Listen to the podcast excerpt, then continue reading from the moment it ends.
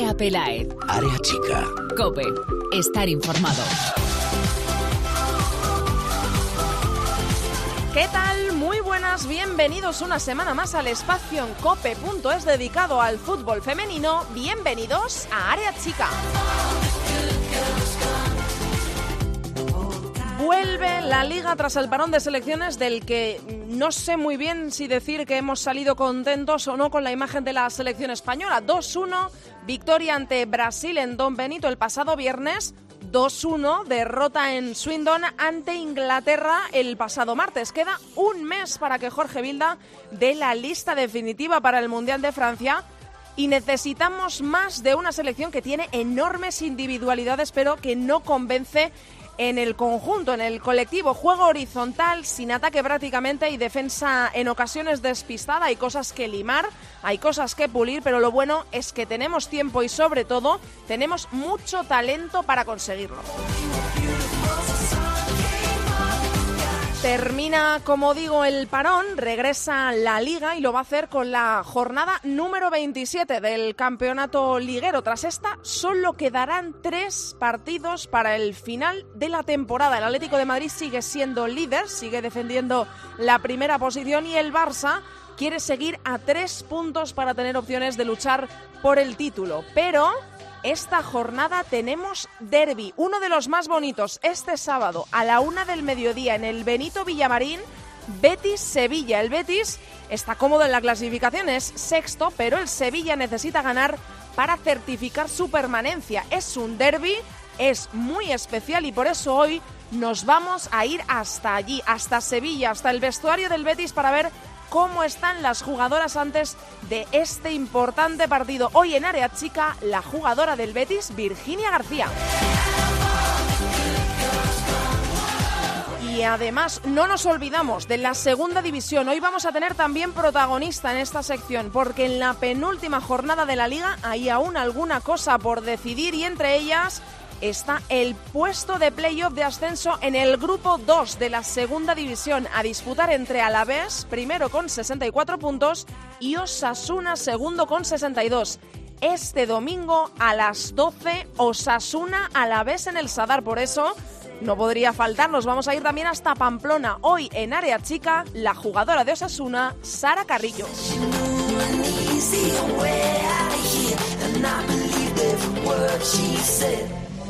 Por último, te cuento que la selección española sub-19 nos ha vuelto a dar otra alegría, una más. Se ha clasificado para la fase final de la Eurocopa de la categoría, donde va a defender el título. Esta se celebrará en Escocia.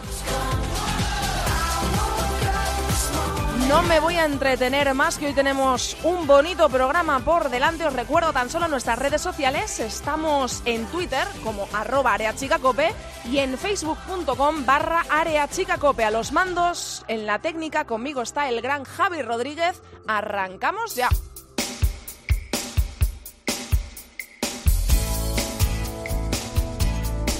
Andrea Pelaez. Área chica. Cope. Estar informado.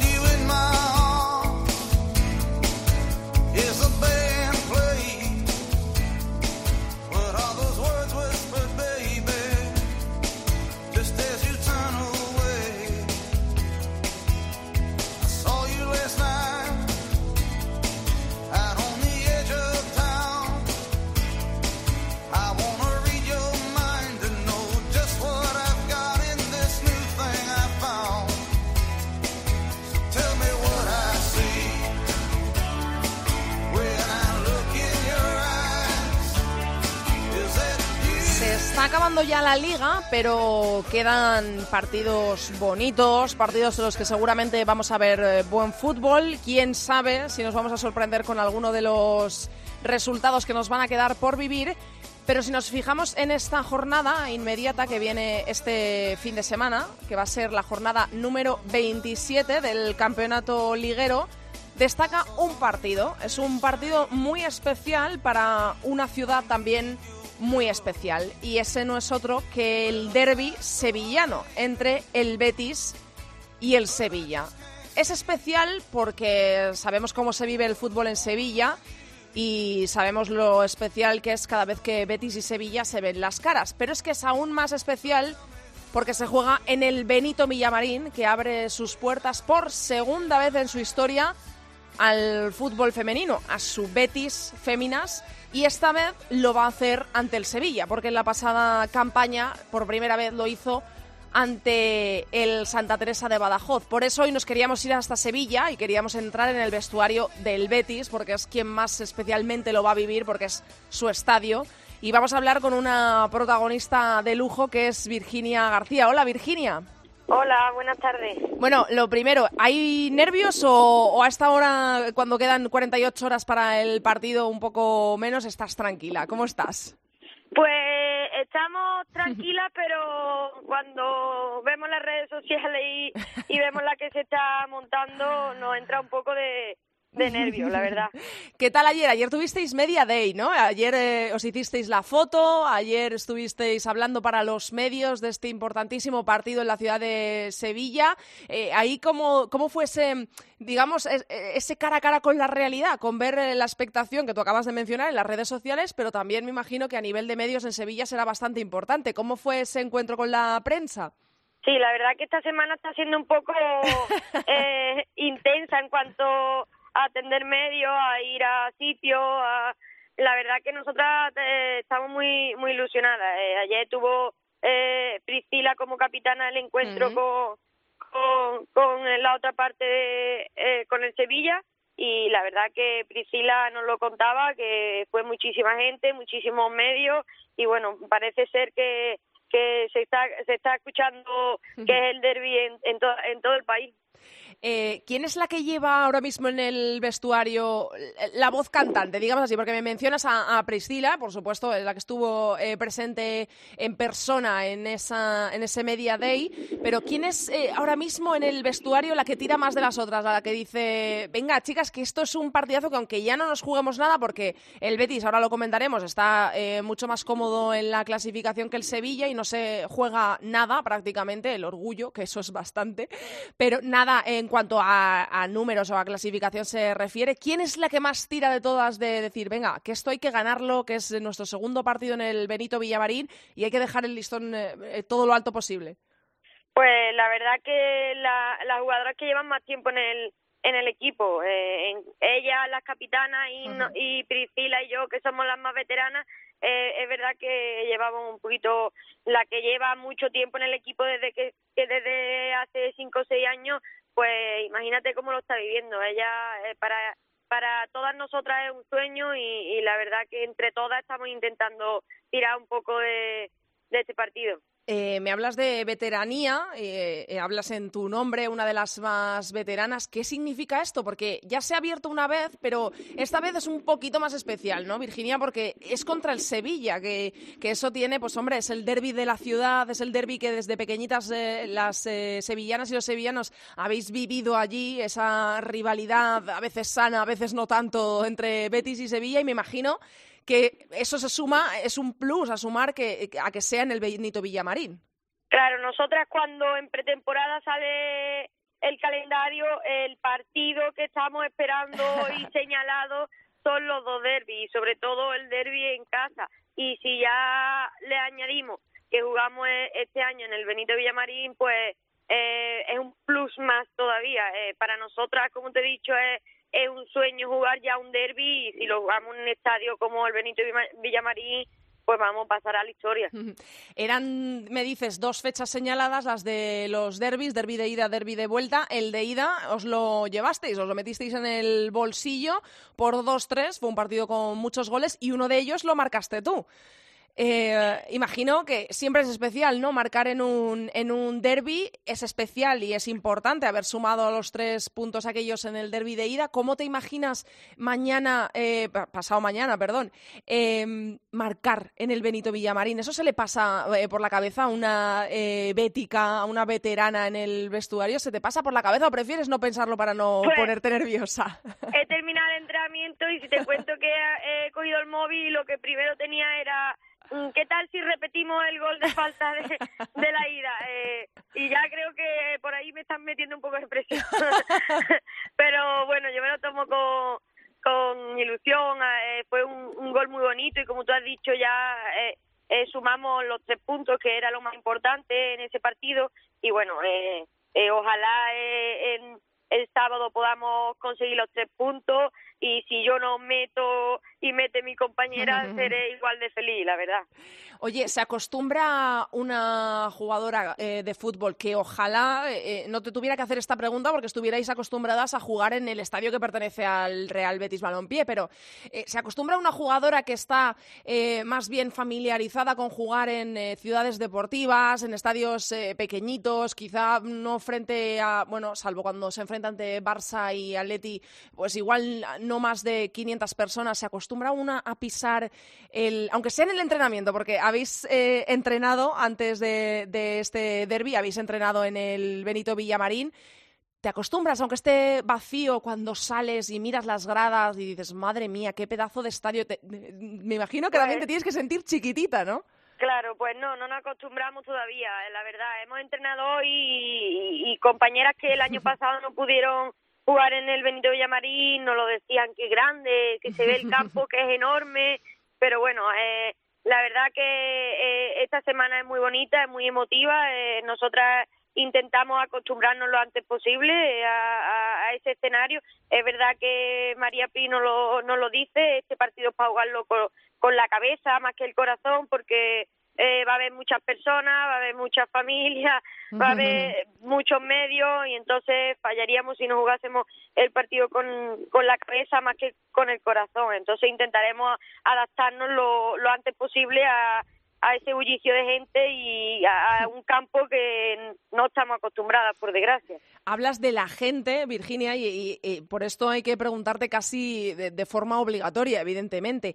Eh, cuando se abrió por primera vez el Benito Villamarín, que ya he mencionado en aquel partido ante el Santa Teresa de Badajoz, que por cierto eh, ganasteis por tres goles a cero, eh, hubo poco más de 6.000 personas en el estadio. Ahora mismo se han retirado ya casi 20.000 entradas y tenemos los precedentes hace nada de San Mamés con eh, la Copa de la Reina entre Athletic y Atlético de Madrid. Tenemos el Wanda con ese super récord en un partido de clubes de, eh, femeninos con el Atlético de Madrid y el Barça. 20.000 entradas de momento retiradas. Eh. además, las aficiones de, Betis y Sevilla, si por algo se distinguen, es eh, por cómo empujan, por cómo animan, que eso lo sabes tú perfectamente. ¿Esto pone más nerviosa o esto es un extra para salir al campo con todo? Eh, pensar en que se va a doblar y ojalá triplicar la entrada del año pasado en el Berito Villamarín. Habrá jugadoras que sea un, extra y habrá jugadoras que, que se lo tomen con más nervios. ¿Y para ti qué es? yo es como un extra. Yo eh, yo estoy encantada en el progreso que está con, el progreso que está teniendo nuestra nuestro fútbol, eh, nuestra liga. Llevo 10 mm. años en primera división y para mí todo esto, eh, ojalá todos los todos los años se puedan abrir el máximo número de, de estadios, que la gente eh, vaya a apoyarnos porque realmente eh, practicamos un fútbol muy muy vistoso y, bueno, yo estoy encantada, para mí es un, e, un extra, eh, hay que disfrutarlo, María nos lo dice todos los días, hay que disfrutar el derby porque todo no se vive un derby así todos los días.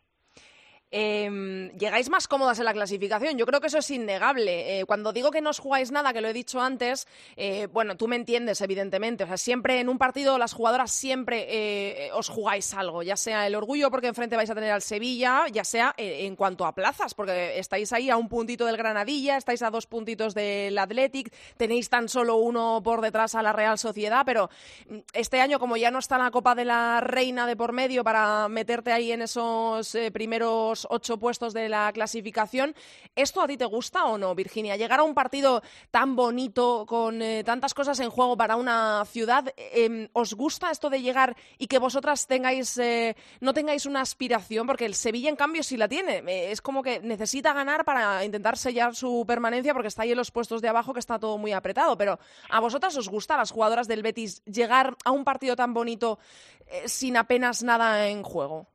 Bueno, ellas es verdad que se están, se están jugando la vida, como quien decimos, en el fútbol, porque un descenso nunca es nunca es grato, pero nosotras llevamos todo el año luchando por ese cuarto o quinto puesto, que mejoremos la clasificación de, de la temporada pasada y para nosotras, te digo, eh, somos un equipo muy, muy, muy competitivo que queremos aspirar a lo máximo. No nos gustaría, después de, de todo el año, ahora en estos cuatro últimos partidos, no aspirar a ese cuarto, al cuarto puesto. Lo tenemos ahí al alcance de la mano y nosotras eh, eh, no nos gusta en el sentido de mm, no tener un objetivo eh, marcado como el año pasado la Copa de la Reina, pero nosotras mismas es verdad que nos marcamos ese objetivo de, de conseguir los máximos puntos posibles e intentar conseguir esa cuarta plaza que para nosotras la verdad sería como un título.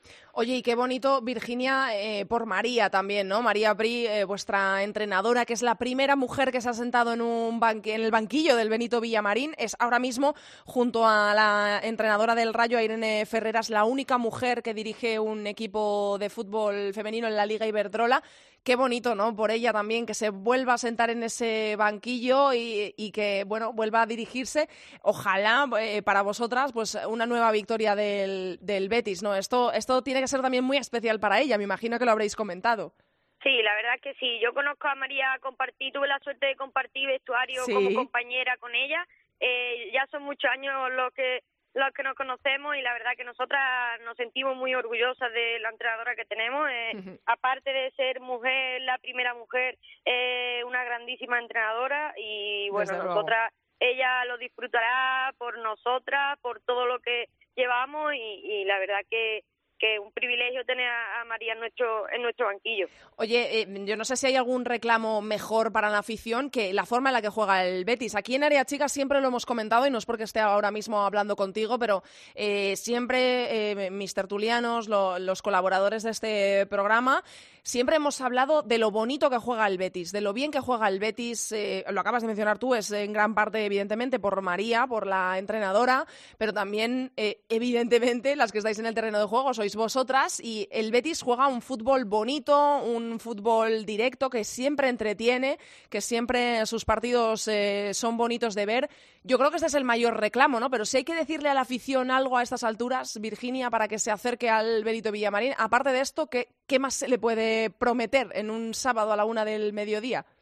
Bueno, pues como tú bien has dicho ahí, eh, nosotros intentamos hacer un juego bonito. En, somos jugadoras que nos gusta tratar bien el balón, que todos nuestros entrenamientos van enfocados a tener el balón, a tener eh, la posesión de, balón. Intentamos hacer un juego vistoso, también de ataque.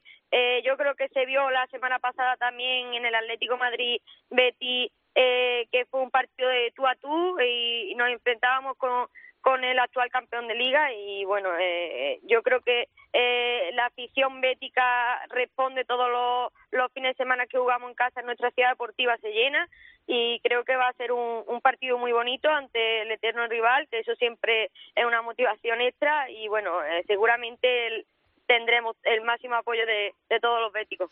Y eh, la última, eh, ya te dejo, eh, Virginia.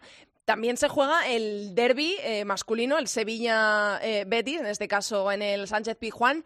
Eh, yo no sé si la plantilla de, de Quique Setién eh, ha hablado, se han dirigido muchos jugadores a vosotras para desearos suerte. Igual no sé si es posible que os vayan a ver por la cercanía con el partido ante el Sevilla, pero me imagino que esto también será bonito, ¿no? Que, que los dos derbis sean el mismo día, vosotras en el Benito Villamarín, ellos en el Sánchez Pijuán, que es un día absolutamente de fiesta para la ciudad de Sevilla. Claro, es que eh, Sevilla siempre se vuelca con el fútbol y encima tienen los dos derbis, el femenino y el masculino. Eh, el Betty es una, una familia, nosotras entrenamos al lado de, del primer equipo, eh, tenemos conversaciones con ellos, María con Quique Setién, y la verdad que nos no han felicitado muchos jugadores, ya no solamente en esta semana, sino eh, en nuestra trayectoria en la liga y bueno, eh, como te he dicho, es una familia, nos deseamos ambos suerte y ojalá sigamos en nuestra racha positiva, tanto el masculino como el femenino, y nos llevemos los, los dos derbis. Bueno, Virginia, pues eh, solo me queda desearte muchísima suerte, darte la enhorabuena por volver a, pisar el Benito Villamarín, que no sabes lo que nos alegramos todos los que seguimos el fútbol femenino de que esto siga ocurriendo. Ojalá algún día deje de ser noticia y tengamos que hablar específicamente de fútbol y no de que se abran los grandes estadios, pero hasta entonces nos alegramos muchísimo de que esto ocurra y de que le ocurra a jugadoras como tú que, que se dejan el alma por un equipo, por su equipo de toda la vida. Así que te deseo la mayor de las suertes en este partido, en lo que resta de temporada y en el futuro. Y nosotros, pues nada, os veremos el sábado a la una del mediodía en Gol, que es quien va a televisar este partido, para disfrutar de, de un encuentro súper bonito, de una ciudad maravillosa y preciosa. Ojalá haga bueno, que yo creo que por ahí en Sevilla tenéis buen tiempo, ¿no? Sí, sí, la verdad es que está, que está haciendo ya muy buen tiempo y, creemos que nos va a respetar este año, sí. Pues ojalá, ojalá. Y nada, pues que disfrutemos nosotros eh, a través de la pantalla y quienes tengan la suerte de estar allí y vosotras en el terreno de juego. Un abrazo eh, enorme y mil gracias por haber estado ahí. Un abrazo y muchas gracias por el, por el trabajo que hacéis ustedes por el fútbol femenino también. Gracias, solo, solo faltaría. Un beso enorme. Chao. Chao.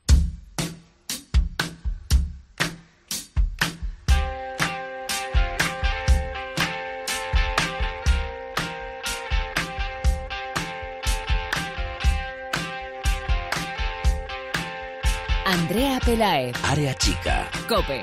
Estar informado.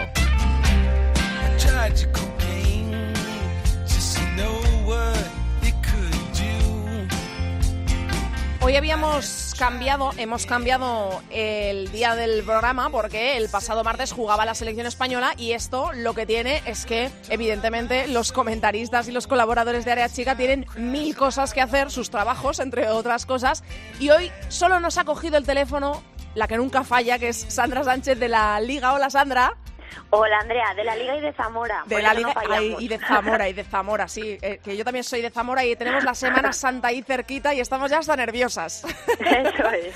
Pero hoy para abrir esta tertulia, no sé si le podemos robar mucho tiempo, ahora que me lo diga, la quiero abrir con la que yo creo que puede haber sido la noticia de la semana en lo extradeportivo, en lo que al fútbol femenino se refiere, que es la noticia que adelantaron eh, el otro día nuestros compañeros del diario Sport y la firma Miki Soria, que es a quien me he traído a Área Chica hoy, que titulaba Jenny Hermoso volverá al Barça la próxima temporada. Hola Miki. Buenas, Andrea, ¿qué tal? Bueno, eh, lo primero, encantada de saludarte en Área Chica. Me hace mucha ilusión eh, que estés aquí, aunque solo sea un día y para, para contarnos, pero vamos, que no me parece poco, para contarnos esta pedazo de noticia que firmas y que yo creo que ha dejado con la boca abierta a más de uno. Bueno, aquí un día y si quieres más también. ¿eh? Hombre, pues te, tomo, la palabra, ¿eh?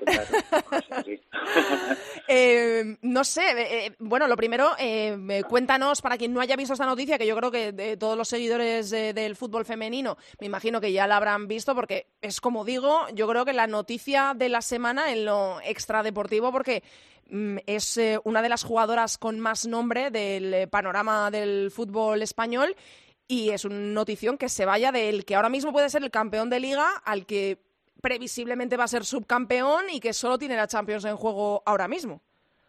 Bueno, es como, como explicamos en, en por esta semana, es bueno el, la confirmación del regreso de, de Jenny Hermoso la que había sido su casa hasta hace un par de años. Hace dos temporadas eh, Jenny no llegó a un acuerdo con el, con el Barça para renovar y una oferta del, del Paris Saint Germain muy beneficiosa para ella, decidió probar la aventura, no acabó yendo bien del todo.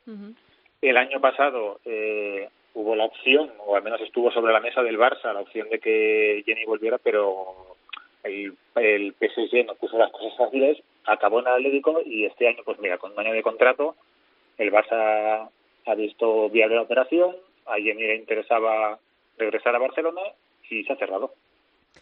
Eh, yo no sé, Sandra, eh, esto cómo se puede encajar, porque eh, parece a priori extraño, porque, como digo, el Atlético de Madrid es ahora mismo líder, está en la final de la Copa, lo único que le falta es la Champions, que es donde está vivo el Fútbol Club Barcelona, con unas semifinales a la vuelta de la esquina. ahora le pregunto a Miki cómo está el conjunto azulgrana de cara a estas semis parece extraño. Yo no sé si a ti te ha pillado por sorpresa, si era algo que te podías esperar del futuro de la delantera.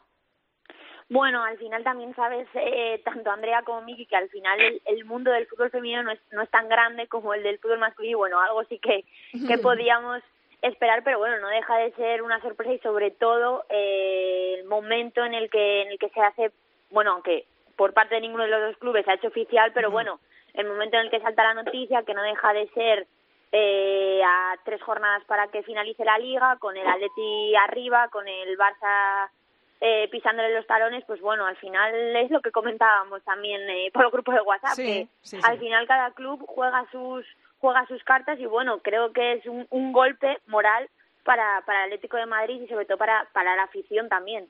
Eh, Miki, esto, eh, tú que sigues más de cerca al club azulgrana, ¿esto se puede considerar eh, como un golpe para desequilibrar un poco? Porque ahora comentaremos también todo el tema que está envolviendo a estas últimas jornadas sobre el calendario, eh, porque el Barça está en semifinales, las semifinales se juegan en fin de semana, por lo tanto no puede jugar liga.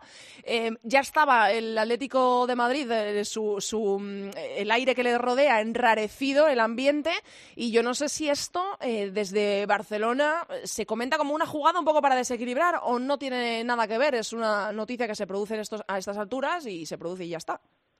Lo cierto es que una vez publicada la noticia sí que muchos comentarios iban sobre todo viniendo de la de la afición del Atlético era este, era de, ahora la prensa quiere desestabilizar al Atlético, mm. es un movimiento por parte del Barça para, para afectar a lo que quede de temporada, eh, ni mucho menos porque es una, una operación que ni mucho menos ha cerrado estos días en los que Jenny estaba estaba concentrada con la selección, sino mm. que son conversaciones que se llevan produciendo desde tiempo.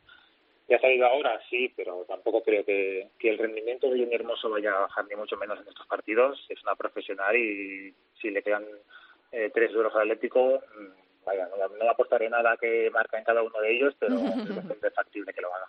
Eh, Sandra, tú lo has mencionado, que era lo que comentábamos el otro día, que puede ser un factor desequilibrante a sumarse ya al calendario, pero me imagino que en eso eh, pensamos todos como Miki, ¿no? que confiamos en la profesionalidad de la jugadora, evidentemente eso no hay que dudarlo, pero ¿esto a ti te parece directamente un factor desequilibrante que entra dentro de las normas de, de juego, digamos? Eh, cada club puede cerrar a las jugadoras eh, mientras pueda hacerlo cuando quiera y esto es así.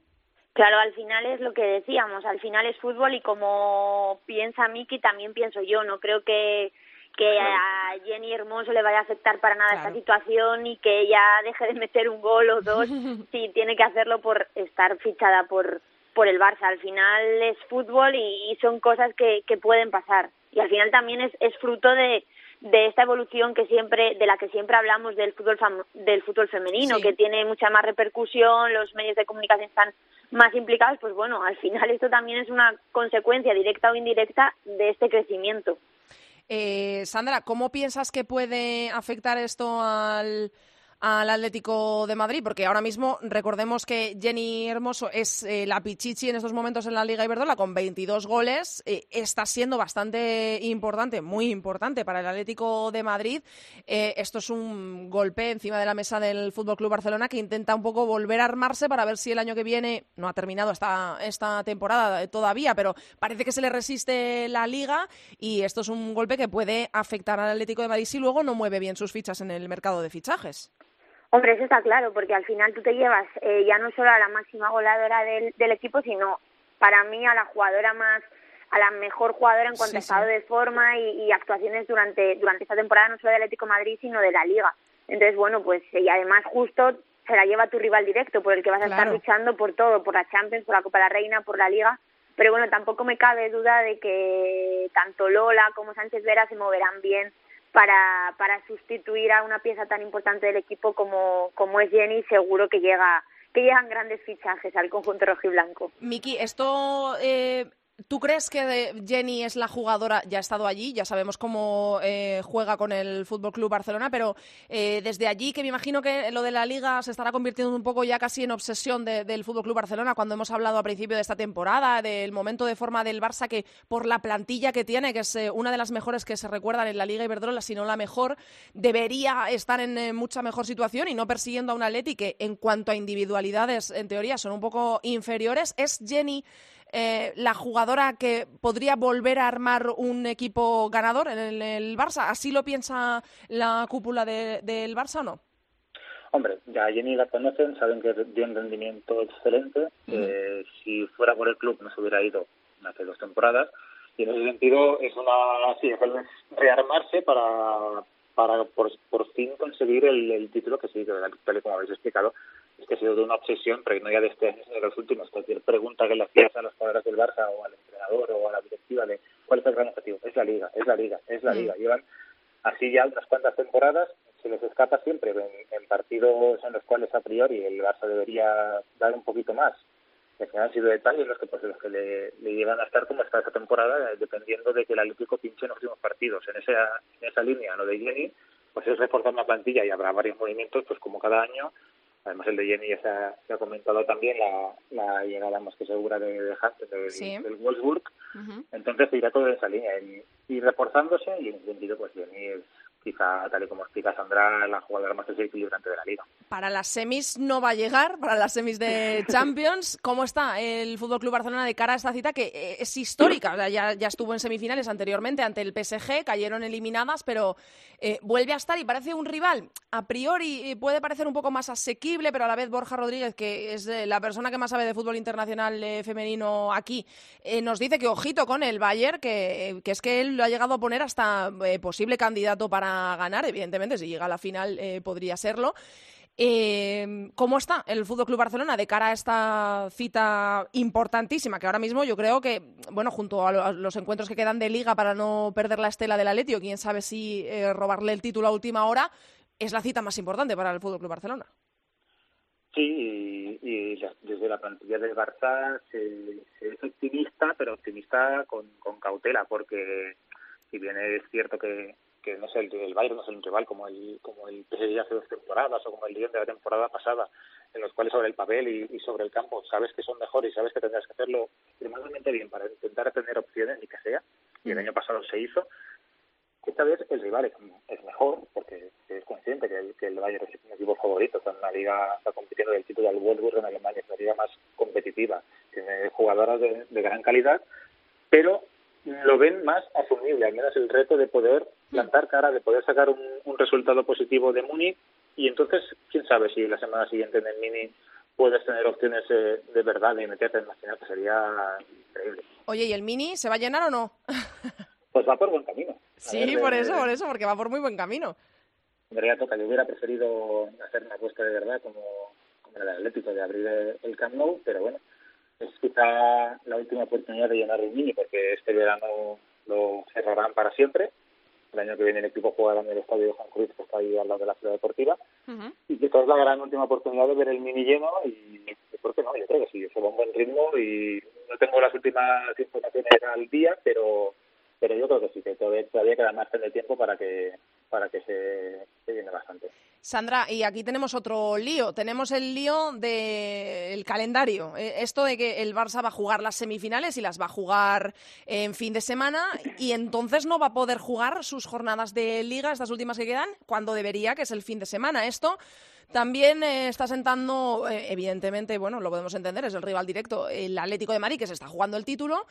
Pero esto cómo lo miramos, cómo lo calificamos este lío con el calendario a última hora.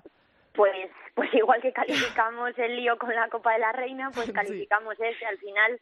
Y yo lo he repetido muchas veces, no es porque trabaje en un sitio o en otro, no es porque trabaje en la liga o en la federación, pero al final es que tú, si eres objetivo, saliéndote un poco eh, de la parcialidad, de decir, pues sí, la liga o la federación, no, es que al final, eh, cuando la federación elabora el calendario, tú sabes que es muy, muy, pero muy probable que el Barça alcance el Barça o el Atlético de Madrid, porque el Atlético de Madrid ha tenido mala suerte con los cruces, pero, podríamos estar mm. eh, igual dos clubes españoles en, en semis de, de, Champions, entonces ¿cómo lo hacemos? O sea, al final yo creo que es una situación que se podría haber evitado desde un principio, que es cierto que ha salido Rafael Amo diciendo que bueno, que cuando se aprobó el calendario todos los clubes eh, dijeron que sí, pero bueno, es que al final es una opción muy probable, porque los últimos años el Barça o ha llegado a octavos o a las semis, uy, a octavos, a cuartos, o a las, semis, que has comentado tú antes contra el PSG. Entonces, no es ninguna sorpresa que el Barça se haya plantado en semis. Al final tienes que eh, alterar todo, todo el calendario, eh, darle a un club una posición de ventaja sobre el otro.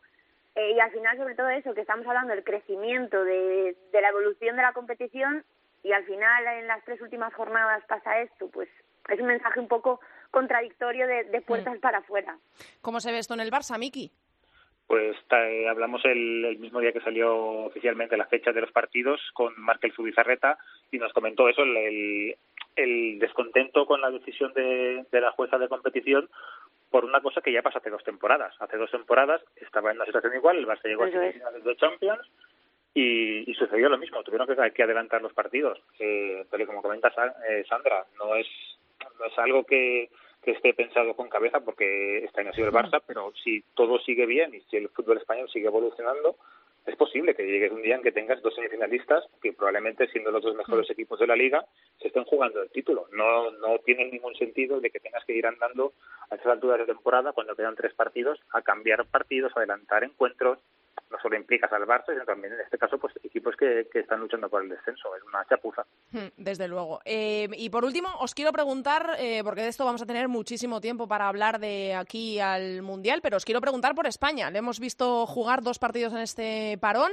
2-1 ganamos ante Brasil en Don Benito y 2-1 perdimos en Swindon ante Inglaterra. Eh, yo no sé, lo he dicho al inicio del programa, no sé si decir que estamos contentos o no con la imagen de la selección española porque nos deja un poquito sabor agridulce, sobre todo no tanto los resultados, porque parece ser que eh, los dos entraban un poquito en, eh, en la idea que podíamos tener, a pesar de que Inglaterra salió con su equipo B y podíamos eh, pensar que se podía conseguir una victoria. Pero Sandra, yo no sé si nos convence el juego de la selección a estas alturas, a poquito de, irnos a Francia, si nos, este juego horizontal, estos desajustes en la defensa, esta falta de, ataque por bandas o de, salvo pequeñas eh, eh, cosas brillantes que nos deja, pues por ejemplo, Mariona el otro día, Aitana Bonmatí, no sé si podemos estar eh, contentas o con demasiadas expectativas puestas en el Mundial.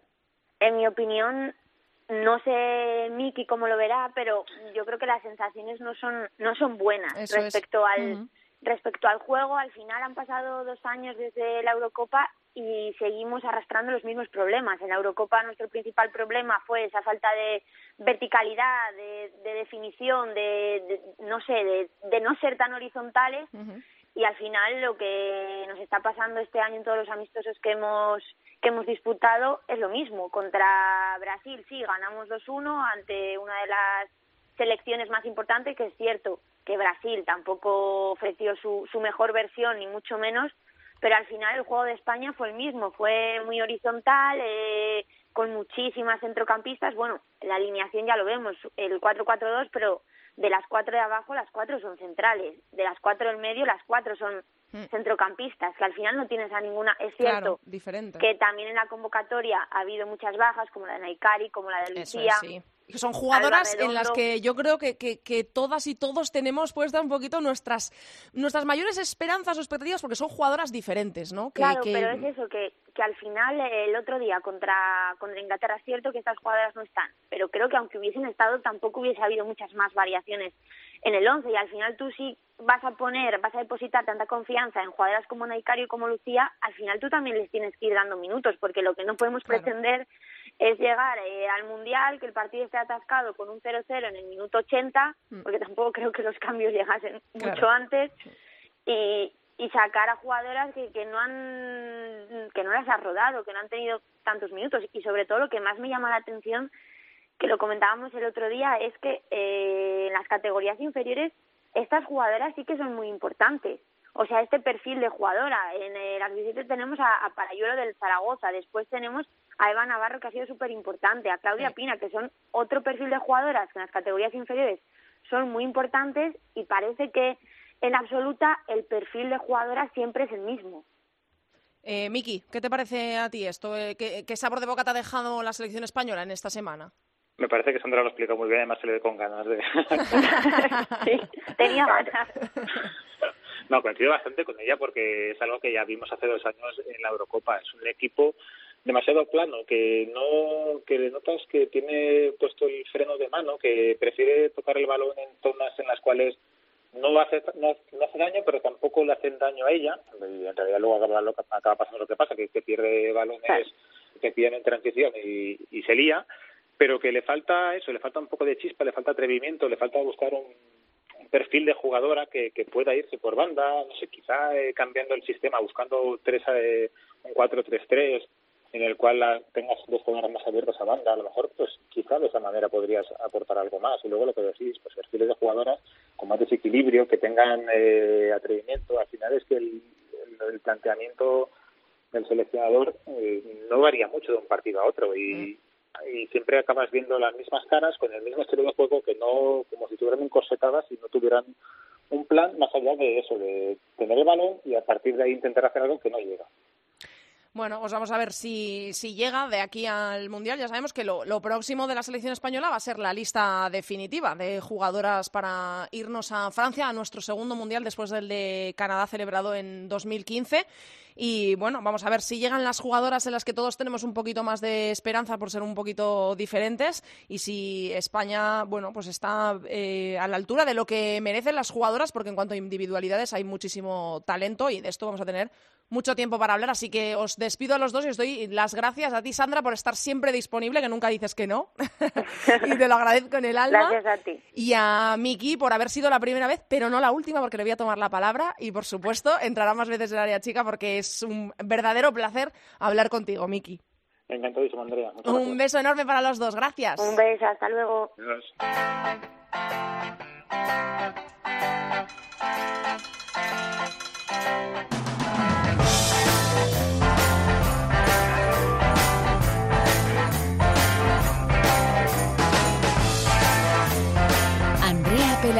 Área chica. Cope. Estar informado.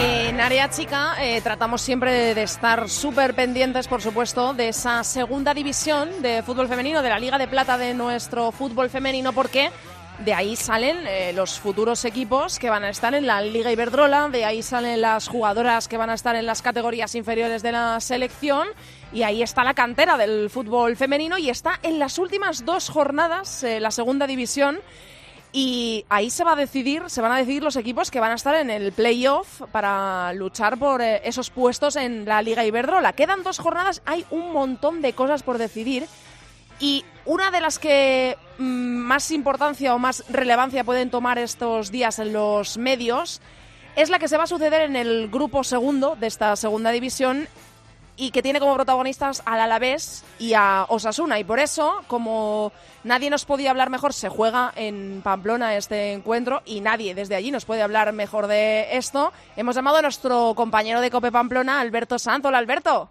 Hola, ¿qué tal? Muy buenas tardes. Qué ilusión me hace saludarte en área chica. Sí, la verdad es que da gusto y da gusto lo que está de moda el fútbol femenino en nuestra comunidad. De nuevo el Estadio del Sadar va a abrir las puertas para el equipo femenino. Es una final frente al Alavés, frente al primer clasificado, con ese primer puesto en juego. Y además, en una semana en la cual el fútbol femenino está todavía más aún de moda, por eso de que la selección navarra sub-17 se ha proclamado subcampeona de España. No hay que olvidar el número de licencias que hay en nuestra comunidad. Somos una comunidad pequeñita, uniprovincial, y ser subcampeones de España en algo es algo tremendamente importante para celebrar y en este caso, pues bueno, hemos celebrado que nuestra cantera sigue apuntando muy alto. Son dos puntitos solo los que separan a Osasuna de Alavés. Se va a jugar ahí en el Sadar ese Osasuna Alavés que va a decidir quién va a ser eh, eh, el, equipo que eh, llegue a playoffs para subir a la Liga Iberdrola. Em, ¿Cómo está el ambiente por allí? Porque ya se ha abierto, lo contamos aquí en Área Chica, ya se abrió el Sadar en un encuentro anterior y reunió a más de 10.000 personas que son segunda división del fútbol femenino. Es un dato extraordinario el día que se vivió en el Sadar. ¿Cómo está ahora mismo el ambiente allí, Alberto? Yo no sé si ya se empieza a rumorear una posible entrada, si puede ser mayor o, menor que la vez anterior. Pues mira, te digo datos. La verdad es que vamos a vivir aquí en Navarra un fin de semana muy rojillo, por eso de que el sábado se celebra el Día de las Peñas. El sábado juega Osasuna frente al Deportivo La Coruña en el Estadio del Sadar, jugándose el liderato de esta segunda división. Y el domingo el equipo femenino va a jugar las 12 frente al Alavés. El anterior partido era con entrada gratuita, acudieron más de 10.000 personas. En esta ocasión hay que pagar los socios 3 euros y los no socios 5 euros, de los cuales van a ir 2 euros a Saray, a una organización eh, para la mujer. Y con con entrada, con, teniendo que pagar, ya se han vendido 4.500 localidades para este encuentro. Estamos todavía jueves, esperemos que de aquí al domingo todavía la venta pueda seguir creciendo, pero yo creo que es para estar ilusionados con cómo está evolucionando el fútbol femenino en nuestra comunidad. Pues eh, desde luego, y queríamos acercarnos a este clima de euforia, seguro que a esta felicidad que se tiene que estar viviendo en el vestuario de, de Osasuna femenino, y queríamos hablarlo con una jugadora, y nos ha cogido el teléfono Sara Carrillo. Hola, Sara. Hola, buenas tardes. ¿Cómo estás a estas alturas, a, jueves? ¿Nerviosa o, súper ilusionada y deseando que llegue el partido? ¿Cómo se vive esto? Pues ahora mismo eh, queremos que llegue ya el partido, sabemos que, que estamos muy ilusionadas, estamos con muchas ganas de, de que llegue el domingo y de poder eh, sumar tres puntos en el Sadar. Em, ¿Estáis confiadas? Porque es ante, es ante el primero, que es el Alavés, son tan solo dos puntitos de diferencia. Yo no sé si esto, eh, ante un partido así, con la expectación que esto genera, eh, si se tiene más confianza en el vamos a ganar o más prudencia en madre mía, en el Sadar, con la gente pendiente de nosotras, eh, jugándonos la temporada, porque es llegar a los playoffs para poder ascender a primera división. Eh, ¿cómo, ¿Cómo se enfrenta una jugadora a un partido de este calibre? Eh, no, confiamos eh, cada una en la compañera que tenemos al lado, confiamos en, en los planes del entrenador y por supuesto que confiamos en que la afición va a estar ahí, nos va a estar apoyando y no hay ninguna confianza porque sabemos que el Alavés va primero por algo, no ha perdido y también es por algo y queremos eh, confiar en nosotras mismas, en nuestro trabajo, en todos estos meses que nos hemos merecido esta oportunidad, que por suerte se nos ha podido dar y qué mejor escenario que esa dar para, para sumar tres puntos y para quitarle eh, esa racha de victorias al, a la vez. Sara, en lo personal me imagino que después de vivir una semana de ensueño con la selección navarra, Mm. llega un partido también de los que nos permite soñar, ¿no? Es verdad que, como dice Andrea, hay que decidir si puede más la presión o la ilusión, pero desde luego vivir momentos así hay que disfrutarlos para que entre todos consigamos que siga habiendo momentos como este, ¿no? Que se va a vivir el- de nuevo el domingo en el Sadar. Eh, por supuesto, ha sido una semana muy bonita con, con la selección navarra, pero desde el domingo, después del, de- del partido contra Madrid, eh, ya me tocaba cambiar la mentalidad porque es otro estilo de juego diferente, eh, es eh, contra otro equipo diferente y, en un estadio pues que que va a estar, ya hemos visto que a pesar de, de que las entradas se tengan que pagar, pues va a estar también eh, lleno, por decirlo así, y el cambio de mentalidad creo que, que es importante, que vamos a llegar eh, agobiadas por todo el bombo que le tenemos que dar, porque al final es deporte femenino y eso cuesta más que el masculino, pero, pero cuando llegamos a los entrenamientos todo eso se va, nos olvidamos de, de todos los medios de información, nos centramos en nosotras y, y confiamos en que va a ser un partido bonito para ver. Eh, Sara, tú llegaste, eres una de las últimas jugadoras en llegar, fichaste por Osasuna para esta campaña el pasado verano. Eh, tienes tan solo 17 añitos que creo que tienes que cumplir todavía, ¿no? Sí. ¿Y esto cómo, cómo, cómo se vive? Llegar a Osasuna, ¿qué ambiente te has encontrado allí? Eh, pues eh, has llegado a eh, ver el Sadar abierto por primera vez para la sección femenina. Estos son eh, cosas históricas, está firmando la historia de, de Osasuna, de Osasuna femenino, y se puede firmar aún más alto, que es eh, llegar al playoff y, quién sabe, ascender a la Liga Iberdrola. ¿Qué te has encontrado en tu llegada al equipo femenino de Osasuna? Eh, no, yo llegué a Osasuna pues sabiendo que había gente eh, veterana, que, no, que siempre eh, hay gente veterana en los equipos que alguna vez ha sido la nueva y sabíamos y yo por lo menos sabía que me iban a dar confianza, que me iban a dar seguridad, que me iban a integrar en el grupo y así ha sido. Creo que el equipo es una piña, vamos todas a una, confiamos todas en los planes del entrenador, que al final es un poco el que nos guía y estamos eh, con una euforia de, de, que llegue ya el domingo, unas ganas impresionantes porque sabemos que, que podemos hacer algo histórico en el Sadar, ponernos como primeras, conseguir jugar esos playoffs y creo que, que es lo que deseamos todas. Oye, yo tengo dos preguntas, Sara. La primera es, ¿qué se siente al saber que estando a jueves todavía se han vendido ya casi 5.000 entradas para este partido? Pues es una sensación brutal porque a pesar de que sean entradas que se tienen que pagar, que son nada, tres o cinco euros, que es una sensación de, de volver a salir a, calentar al Sadar y ver cómo se va llenando, salir a jugar ese partido y, y que muchas veces eh, la afición te dé más, más eh, apoyo y más ganas de las que tienes para, para luchar un balón o para ayudarte, en mi caso, a marcar un gol y creo que, que es muy bonito que se den estos pasos en el fútbol femenino y que ojalá eh, se vendan mucho más de 5.000 entradas para el domingo. ¿Se podría hablar de fracaso en caso de que eh, eh, Osasuna no consiga llegar a playoffs? ¿O esta palabra en un vestuario como el de Osasuna, con una temporada como la que habéis hecho, con un grupo así, no hay que planteársela en ningún caso, Sara? creo que fracaso no es ninguno. Creo que mm, desde que se empezó la temporada nadie se imaginaba que Osasuna iba a estar o se iba a disputar lo que nos estamos disputando ahora. Y creo que que para ninguna de nosotras sería un fracaso, sería un éxito haber eh, llegado a la penúltima jornada de liga eh, con opciones de, ir primeras, eh, haciendo una temporada brutal, sin perder ningún partido en esta segunda vuelta y, y creo que estaríamos todas muy contentas del trabajo realizado. Andrea, yo por apuntillar todavía más lo que dice Sara, que voy en su misma línea, hay que recordar que Osasuna ya ha conseguido esta temporada un ascenso y ahora están peleando por meterse en el playoff del segundo. Es decir, podrían escalar dos categorías y no, en esta temporada, pero es que además yo creo que podemos hablar de que esta temporada va a ser histórica porque van a abrir dos puertas, dos veces las puertas del Estadio del Sadar y yo le quería preguntar a Sara, bueno, ¿qué sintió esas escaleras antes de acceder al campo. Eh, ¿Qué se siente, no? Esa sensación, ese ruido de los tacos sonando contra la escalera, eh, ¿cómo lo recuerda? Pues es una sensación eh, que, que yo creo que con palabras no se puede describir porque es eh, estar allí, estar con los nervios de, de querer salir ya a jugar el partido porque sabes que estás más nerviosa afuera que con un balón en los pies y salir y ver eh, a toda la, eh, toda la grada como estaba, eh, poder ver eh, al final del partido a tu familia, eh, además ganando los tres puntos, pues es una sensación que, que te alegra mucho siempre recordarla, que creo que cuando estás un poco más baja eh, recuerdas eso y te ayuda a animarte y a seguir confiando en el equipo.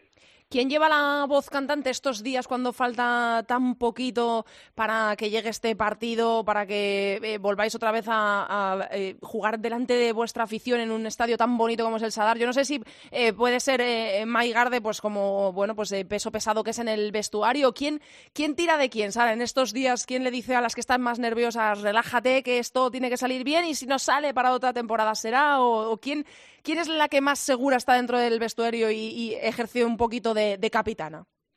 Creo que al final todas las que son veteranas, las que ya han tenido experiencias parecidas como Mai, como Yosune, como Yane, eh, son jugadoras que al final eh, han vivido mucho en esto del fútbol y, y saben que es un partido más, que el estadio, a pesar de la gente que vaya, puede influirte, pero al final lo que determina todo se determina en el campo y pues a las jugadoras que quizá podemos estar más nerviosas porque nos falta esa experiencia, eh, nos dan tranquilidad y el saber que, que hay una compañera que quizá es más inteligente que tú en ese sentido te da eh, seguridad para llegar al campo y decir yo sé lo que hago, yo sé lo que juego y no me tengo que achicar ante estas circunstancias. Yo me quedo con dos cosas. La primera, con toda la ilusión que hay alrededor de este Osasuna femenino, que además ha venido a sumar esta selección Navarra sub-17 siendo subcampeona de España, pero además me quedo, el otro día pasado por los estudios de COPE Pamplona, la capitana de la selección Navarra sub-17, hoy escuchamos eh, a Sara, es impresionante con 16, 17 añitos, cómo hablan, cómo se expresan, ya les gustaría a muchos futbolistas profesionales que están jugando en primera división poder expresarse así, e incluso algunos, eh, que llevan muchos años en nuestro país, que son británicos y que todavía no hablan ni en castellano, ya les gustaría, eh, que da gusto escucharlas. Pues ahí, ahí queda eso. ¿eh? Eh, Sara, muchísimas gracias por habernos atendido hoy en Área Chica, que sé que son días súper especiales para vosotras, días de, nervios, días de expectación y días en los que tenéis que estar muy concentradas porque os estáis jugando muchísimo, que es la temporada y ese posible ascenso. Así que gracias por eh, haber cogido hoy la llamada de Área Chica y muchísima suerte para ese partido y sobre todo disfrutadlo, que es un momento para vosotras, para las jugadoras que os lo merecéis. Muchas gracias a vosotros. Un beso enorme. Y, a vos una. y a ti, Alberto, mil gracias también, ¿eh? que eh, encantada de, que estés aquí contándonos en Área Chica todo lo que respecta a la actualidad de Osasuna femenino y ojalá que veamos un Sadar, que es un estadio eh, precioso, por lo que se ve en la tele, porque yo nunca he estado, a ver cuando me invitas. Pues tendrás que venir, tendrás que venir sin falta. Y ojalá a ver que... Si vienes a ver los playoffs con Osasuna y ojalá. tratando de buscar por el ascenso. Ojalá, ojalá, que va a estar precioso y ojalá registre una entrada igual o, o mejor que la del el otro día. Muchísimas gracias, Alberto. Un beso grande. Un beso. Andrea Pelaez. Área chica. Cope. Estar informado. You know I'm back. like I never left. Another sprint, another step, another day, another breath. Been chasing dreams, but I never slept. Tenemos que saber todo, todo y todo de lo que ha sucedido con las elecciones en este parón y eso mm, mejor que él no nos lo va a contar nadie. Hola Borja. Hola Andrea. Lo primero que te voy a preguntar, porque vamos a, un poco a resumir cuáles han sido los resultados de las favoritas de cara al Mundial de Francia, pero yo quiero empezar evidentemente por una de las grandes favoritas y que además está en el grupo de España, que es Alemania. Y este dato no me gusta nada. 398 días sin perder un partido, pero ¿esto qué es? Bueno, es Alemania, que aunque, aunque realmente estén mal, eh, bueno, por todo lo que han pasado, por los cambios de Sí, de entrenador y demás, entrenadores. Pues Alemania tiene esto, ¿no? Y realmente este es el, el peligro que tiene Alemania, ¿no? Que es en sus peores momentos, que si en esta etapa de transición o doble transición no son no son capaces de perder, ¿no? O de, o de que nadie les meta mano, digamos, pues bueno, pues te da, te da que pensar, sobre todo porque es una selección que los tres partidos que llevan jugando con Martina Postecklenburg, pues ha cambiado mucho la imagen y a positivo. Tenemos que hablar de más favoritas. No sé si tienes algún orden preestablecido que quieres que te pregunte por Bueno. alguna en concreto. Para mí el orden ahora mismo es Estados Unidos, Sí, Francia claro. y. Alemania. Pues dale Bueno. con, vamos a, a seguir con Estados Unidos, que es la máxima favorita al título mundial. Bueno, pues Estados Unidos teníamos miedo, ¿no? Por, por esa Shibboleths Cup que, que en la que tuvieron dos empates y ganaron por la mínima Sí, Brasil sí. y por esa derrota contra Francia, pero bueno. Se acerca, esta semana empieza la, la Liga Americana, ya empiezan a coger ritmo las chicas y ya vimos el otro día contra Australia, más allá de que fuera un partido en el que defendieron bastante mal, pero bueno, cinco goles a una selección como la australiana, pudieron ser siete u ocho con un vendaval ofensivo increíble y contra Bélgica al día, ah, bueno, el partido siguiente pues Sí. metieron como dieron seis goles si no me equivoco y con, el- con la, la rotación con las jugadoras de segunda fila y entre comillas segunda fila porque ya a muchos nos gustaría tener a Press y Pug como suplentes y, y, bueno pues eh, se acerca el mundial y Estados Unidos pues parece que va afinando el cuchillo.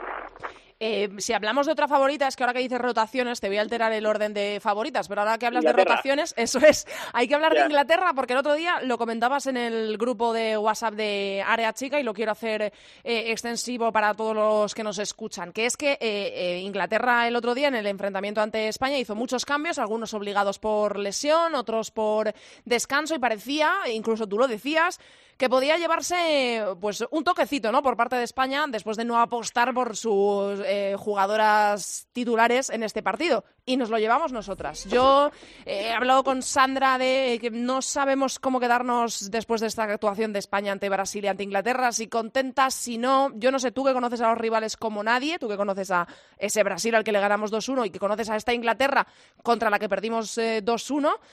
¿Qué tenemos que pensar de España después de estos dos encuentros? ¿Qué nos puedes decir de, de los rivales de Brasil Bueno. y de Inglaterra?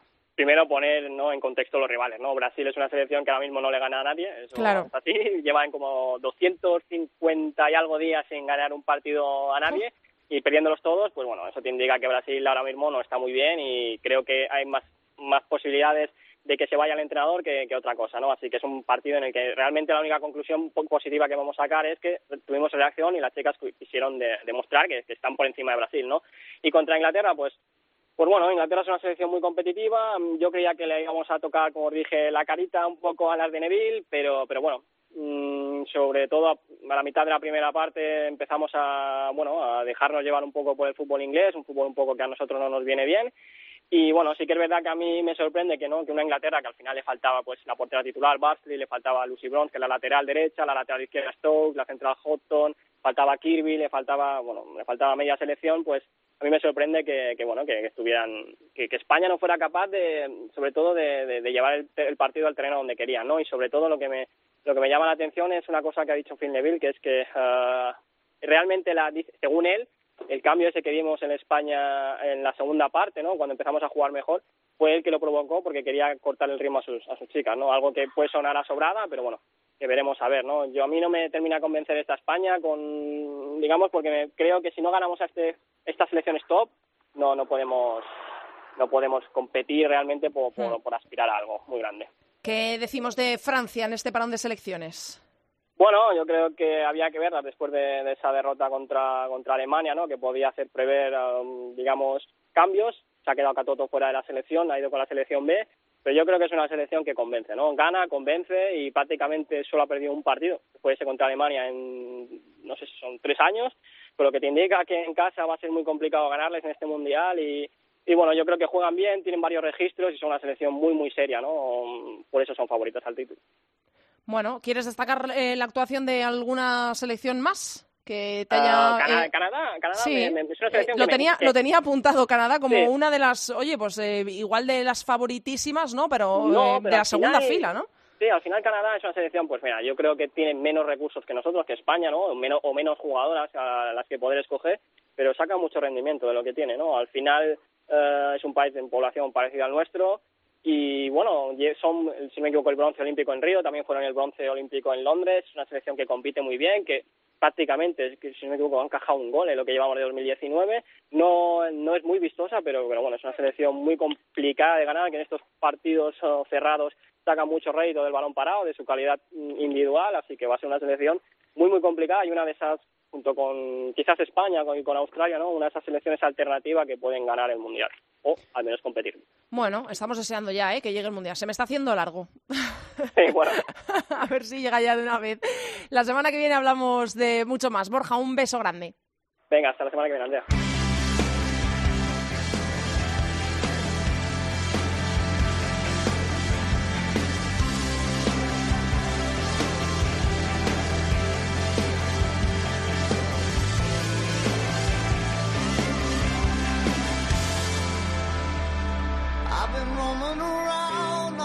Hasta aquí ha llegado el programa número 88 de Área Chica. Hasta aquí toda la actualidad del fútbol femenino. Os recordamos que nos podéis encontrar en Twitter como arroba Área Chica Cope y en facebook.com barra Área Chica Cope. Este fin de semana, ya lo hemos dicho, tenemos la jornada 27 de la Liga Iberdrola que va a arrancar el sábado en Movistar. Vamos, se va a poder ver a las 11 el Fundación Albacete Athletic de Bilbao. También a las 11 el sábado Rayo Vallecano Español. A la una, Betis Sevilla en gol, ese derby que se va a jugar en el Benito Villamarín. Y a las seis y media el sábado, Fútbol Club Barcelona, el segundo, el perseguidor del Atlético de Madrid de tres puntitos, va a recibir en casa, se podrá ver en gol, al Málaga. Para el domingo otros cuatro partidos, a las once y media Real Sociedad Valencia, a las 12 Levante Logroño, a la misma hora a las 12 Sporting de Huelva Atlético de Madrid, el líder, este partido se va a poder ver en Vamos, y a las 2 cerrará la jornada número 27 el Madrid Granadilla. Muchas cosas todavía por decidirse a tres jornadas del final. Nosotros os las vamos a contar todo aquí en Área Chica. Os esperamos la semana que viene en cope.es. No faltéis que pasamos lista. Mucho fútbol femenino para todos. Adiós.